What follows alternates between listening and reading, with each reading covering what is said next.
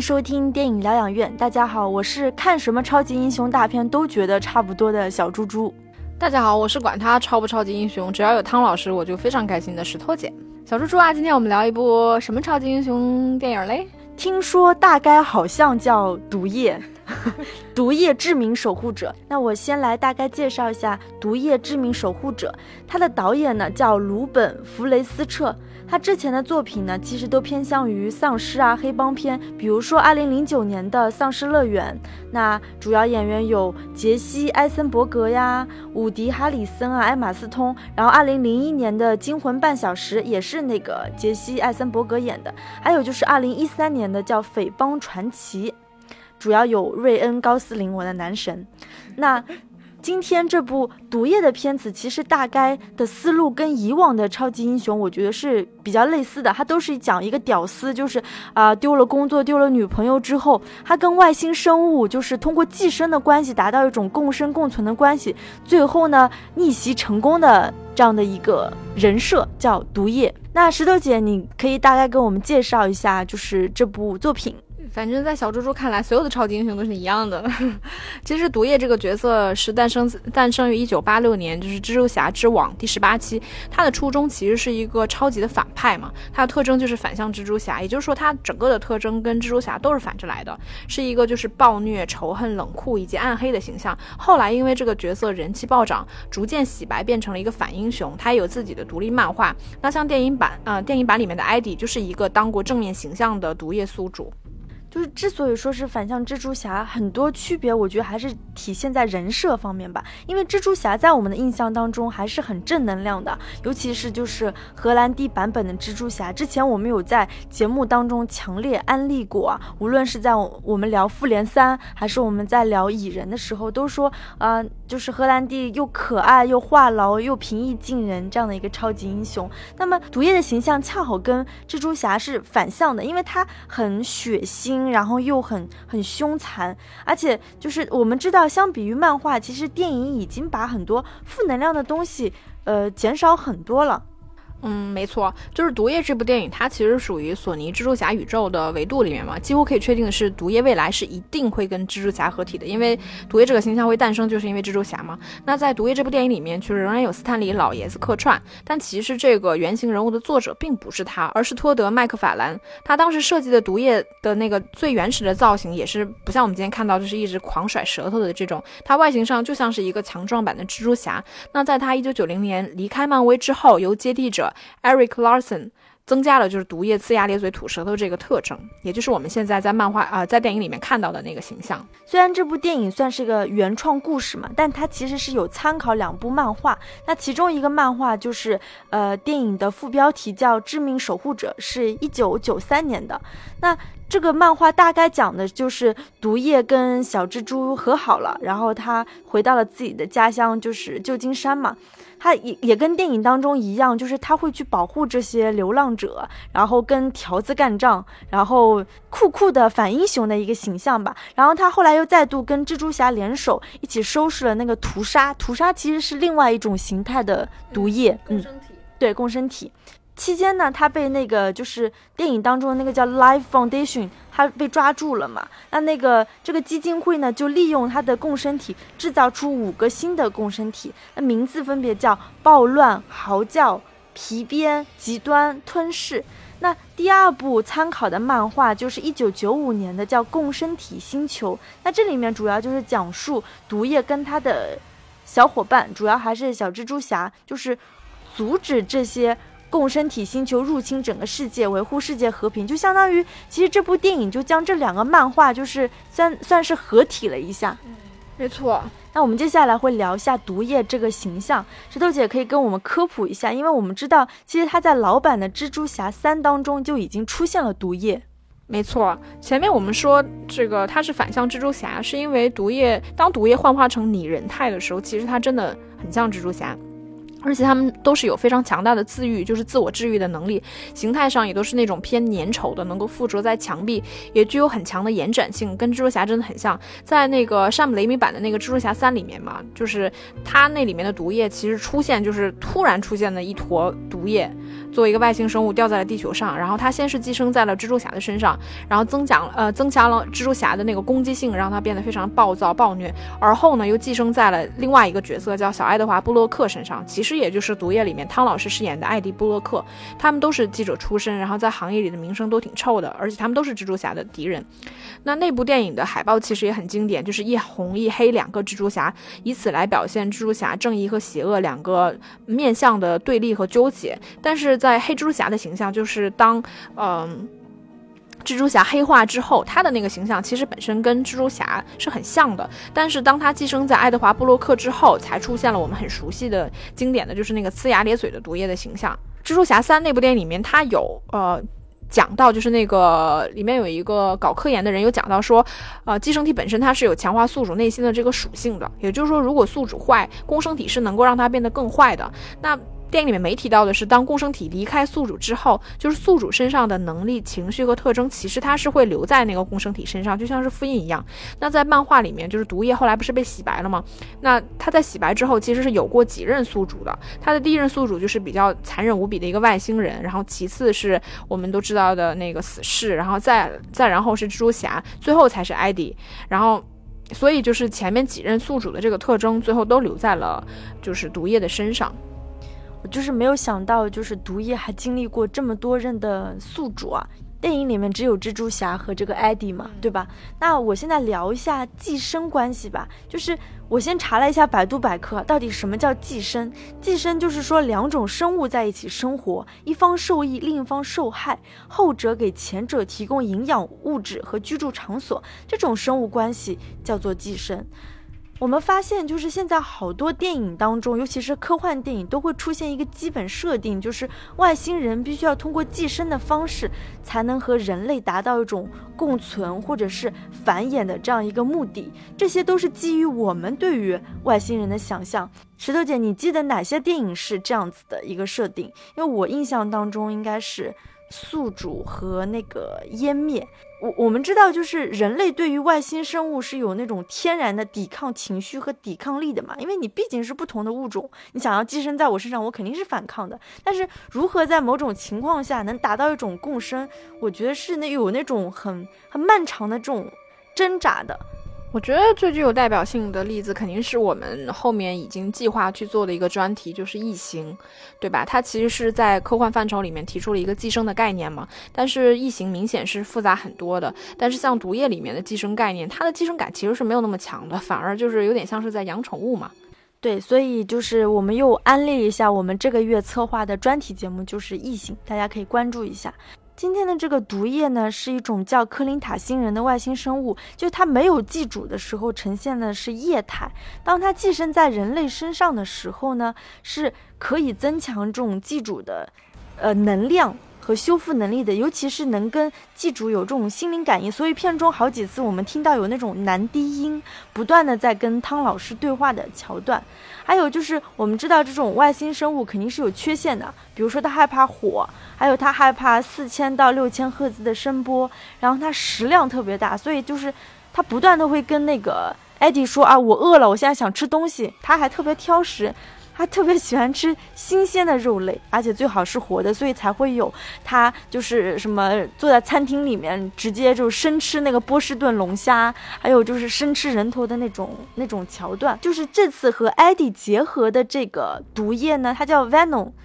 它的它是比较特殊的，它和他们星球其他共生体不太一样的是。他渴望长期关系，而不是说我简单的吸收了这个宿主的能量之后，我就把他再换一个。他尤其是当他遇到就是艾迪跟他还挺聊得来，然后脾气还差不多他们俩就是开始有一种相互依赖的关系，感觉就是没有你我活不下去了那种感觉。没错，其实呃，这这部电影里面就是因为毒液和艾迪的性格特征设计的过于相似嘛，比如说像他们俩都是屌丝嘛，都是话痨，又特别喜欢安妮，这个导致其实我觉得他们俩在一起的时候会让我感觉好像人格分裂，就两个人在一起的感觉势均力敌的，很和谐，有有的时候甚至像调情嘛，比如说毒液会故意去涮艾迪，就是让他不停的从那个玻璃里面撞进去，让他吃苦头，然后也会暗搓搓的威胁他。就我在微博上还看到了一组同人的照片，其实就是关于毒液和艾迪的，嗯。然后小猪猪前面聊到说，这个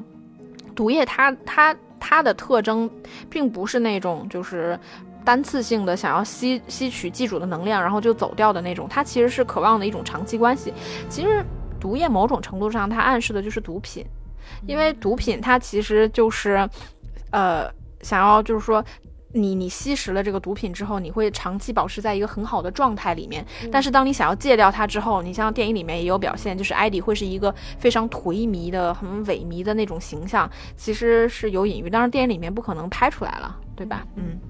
那接下来我们来聊一下，就是呃《毒液》这部电影的一个缺点。小蜘蛛有一堆缺点吧？节目开头我就说，我是看什么超级英雄大片都觉得差不多的。我自己会对这类人设会有疲劳感，比如说就是这个毒液还是挺话痨的嘛。那像什么蜘蛛侠啊、小贱贱啊、星爵都算是挺话痨的，对吧？然后像像艾迪这样，就是说呃屌丝出身，然后呃他记者他以前是记者嘛，因为一次报道丢了饭碗和女朋友，然后整天颓废的不行。很典型的 loser 的形象，其实跟蚁人也很相似，因为蚁蚁人的整个就是单体的那部片子也是这样一个很很标准的，就是超级英雄的这样的一个出世的方式嘛。所以我觉得基本上我们能找到的用形容词来形容毒液的这些特点，都能在之前的作品当中找到相对应的人物。所以我觉得没有什么新鲜感。这部片子对我来说最大的新鲜感还是在于这种寄生关系吧。我觉得就是，也许这种主旋律的，哎，也许这种就是 A 类的超级英雄大片很难拍得出来新鲜感，但是就是它该带给大家爽感的时候，其实你那个爽感你不可否认还是有的，对吧？只是说它，你看来看去觉得整个的东西还是比较老旧的，但是我看这部片子的时候仍然觉得很爽了。还有一点就是之前我们聊那个漫画改编的时候，其实忘记说了，就是。就是漫画原本它应该是在寄生和寄主之间应该设计了很多就是互相斗争又纠结控制反控制的这样的一个桥段，那电影当中就几乎没有，就变成一个呃比较和谐共生、相爱相杀的一个一个状态了。我觉得是个遗憾吧，也不能算是缺点。然后另外一个就是，我觉得毒液决定留在地球的理由就非常扯，没有说服力。因为毒液说他在他们的星球跟艾迪一样，也是一个 loser。然后他觉得他现在在地球就是终于有机会可以做自己想做的事情，他所以他才不希望有其他共同体也来到地球跟他争夺些什么。但我觉得就因为这个理由就能跟艾迪这样同生共死，而且去保卫地球，我觉得是有点站不住脚的吧。没错，这个转转折是很生硬。就是处理的很粗暴的地方，这个没错。其实我我我记得我之前看了一个采访，就是汤老师在说这部片子成片其实最后被剪掉了三十分钟，就是而且被剪掉的部分都是他自己喜欢的东西。那我觉得他被剪掉的部分应该就有就是他跟呃共生体就是被寄生了之后，就是艾迪跟寄生体就是暗黑属性那一部分博弈的，也就是小猪猪说的，就是呃他们这两者之间的这个纠结的部分没有的一个原因所在，嗯。我最后一个就是吐槽的点吧，应该就是还是在于整个就是说超级英雄关于反派的这个人设上面吧。就是石头姐，你会觉得为什么所有的反派都感觉他们的理由，比如说他们杀人的理由，或者是他们想要大屠杀的理由，都是一套一套冠冕堂皇的。比如说这个电影里面的反派就是超级有钱，但是看上去很坏的，但是又很有贵族气质的德雷克博士。他是生命基金会的负责人嘛？他的目的就是说，他要派那个宇宙飞船去搜集这种外星生物，再通过绑架流浪汉来进行这种毒液生命体的研究。因为他认为地球已经不能再继续生存下去了，所以他必须要为就是说这个以后人类的宜居做准备。听上去就是感觉还挺挺为人类着想，还挺冠冕堂皇的。坏人的逻辑要自圆其说嘛？我觉得这个就是三体里面的降临派嘛，对吧？他们对地球绝望了，期望有外更强大的外星生物来拯救这个地球啊。其实我我我关于这部片的缺点感觉还挺少的。我觉得我可能不太喜欢这部片的一点就是，我觉得这部片子拍的过于保守了。就是我我觉得它不单纯是弱化了整个戏剧上血腥暴力或者出格的那一部分，就还有就是人物和戏呃戏份设计上的保守。就是电影里面其实有拍出来共生体可能会去支配宿主进行一些就是从事坏事的戏份，就是在片头就被支配的那个女警嘛，就是那个女警在像市场一样的地方突然进行无。无无理由的杀人，那但其实那个女警本身是个亚裔的形象，还有就是共生体就是暴乱附在那个反派人物德雷克博士身上去杀人什么的。其实那个演员里兹阿麦德他也不是一个标准的白人形象，他是一个英国籍的巴基斯坦移民，所以我们还是看得出来好莱坞在政治上的保守，就是很白人之上的那套理论，就是非常忌讳去把白人饰演的带有那种暗黑属性的人物身上有负面的那部分戏份拍出来。嗯，所以艾迪从头到尾都没有做过什么出格的事情，就是哪怕毒液是把人脑袋咬下来，他惩罚的也全部都是负面的人物。所以我记得就是那个生命基金会实验室里那些博士，很多都是黑人，然后还有很多女性的角色，包括那个通风报信的那个女博士，其实也是墨西哥裔的。这个我觉得一方面是因为拍这种嗯外星入侵，或者是这种涉及到什么寄生啊人种这种，其实他会嗯比较喜欢去呃做一些人种混合的这种感觉。再有，我觉得就是因为旧金山这个地方本身就是在美国，它是一个人种混合比较密集的地方，嗯，外来人口。那其实虽然聊了一些缺点吧，但是我我自己这边我觉得这部片子的优点还是挺多的。第一个肯定就是因为这个是漫威第一个被电影化的反派英雄人物，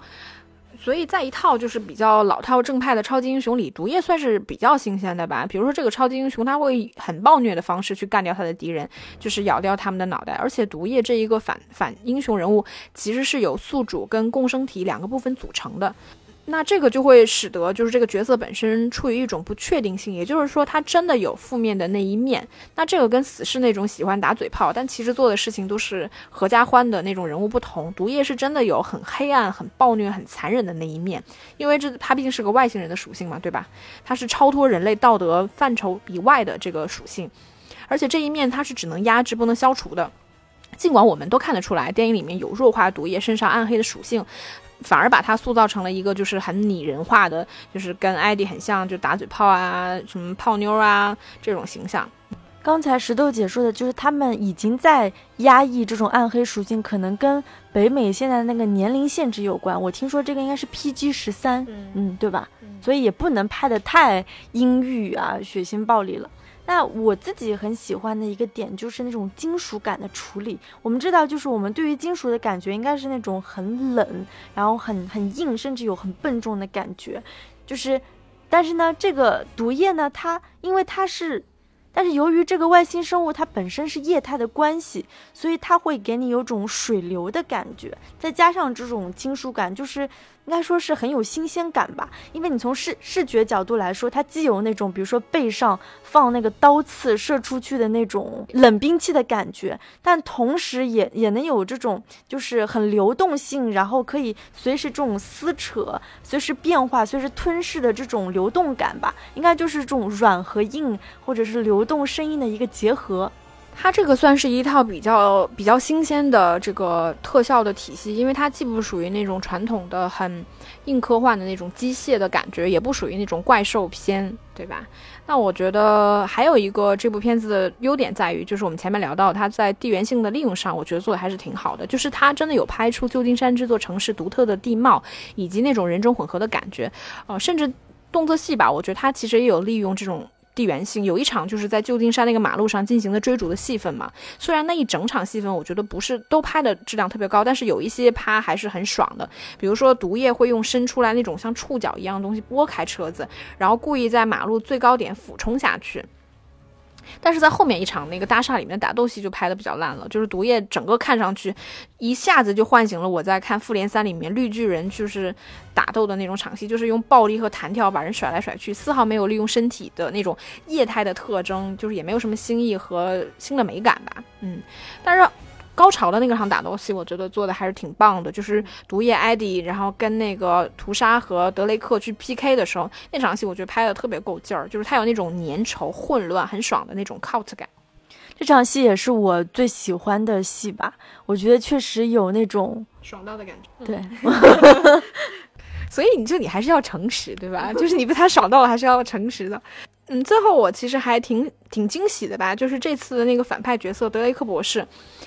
我还挺喜欢这个反派形象的，就是我觉得他跟那个演员里兹阿麦德的演绎有很大的关系。像小猪猪前面也提到，他觉得这个角色有那种很高贵、很优雅的部分。我觉得他这个形象就是很很有忧郁、很从容，导致这个形象他刚刚出现的时候具有很强的迷惑性。我我刚开始甚至都没有发现这个人是个坏人，就是哪怕到后来坏人的属性暴露了。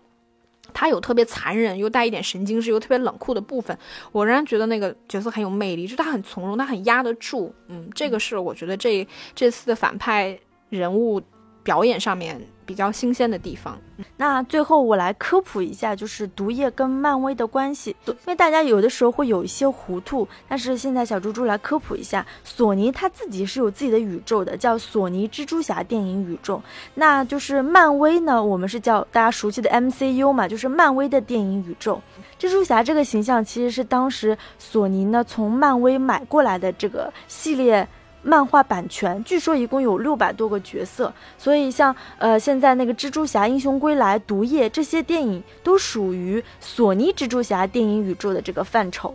所以当那个，但是比较可惜，也不是可惜吧，因为这一个就是这部电影它是属于毒液的单体嘛，所以没有出现蜘蛛侠也挺正常的。那我觉得如果之后就是拍续集的时候，我觉得这两个人物肯定会合体嘛，因为在漫画当中他们有很多很多会合体的，对，有很多纠葛嘛。那之所以就是蜘蛛侠，如果是属于索尼蜘蛛侠。电影宇宙它为什么也会出现在 MCU 呢？是因为当时索尼跟那个漫威迪士尼达成了一个协议，就是他们两家公司决定要就是达到双赢的地步，互相串门吧，互帮互助。对，所以其实小蜘蛛在 MCU 当中相当于还是一种租借关系嘛。那我们知道，就是目前为止，小蜘蛛还是这两个电影宇宙唯一交汇的一个人物嘛。那。蜘蛛侠英雄归来呢，作为索尼的一个电影，其实是，呃，有漫威影业的鼎力相助。包括今天我们看的那个毒液，我看那个片尾也写着什么 “supported by Marvel” 嘛，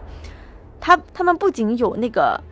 索尼自己的那个制片人，其实还有漫威老大凯文·费吉和监制埃斯波基托，其实有在做这些背书嘛。那至于说，呃，蜘蛛侠宇宙的其他角色是不是会出现在 MCU？比如说这次的毒液之后会不会可能出现在 MCU，就很难说吧。对，因为我跟小蜘蛛都不是就是很纯正的漫画的粉丝，所以我们不确定，就是说漫威这十年过去了之后，它下一下一个十年，他们整个的超级英雄体系要怎么组建？但是目前看来，就是说毒液也好，或蜘蛛侠也好，他们的单体电影其实跟漫威的整个风格是契合的，就是你现在把他们安排到漫威宇宙里面是能搭得上的。但是因为大家都知道这两家公司就是前面撕的太多年了，这个合同很难谈，所以就是说小蜘蛛跟。毒液后面肯定会有合体是一定的，但是说他毒液这个角色会不会出现在 MCU，我觉得这就要看漫威后面整个超级英雄人物他们要怎么去安排了。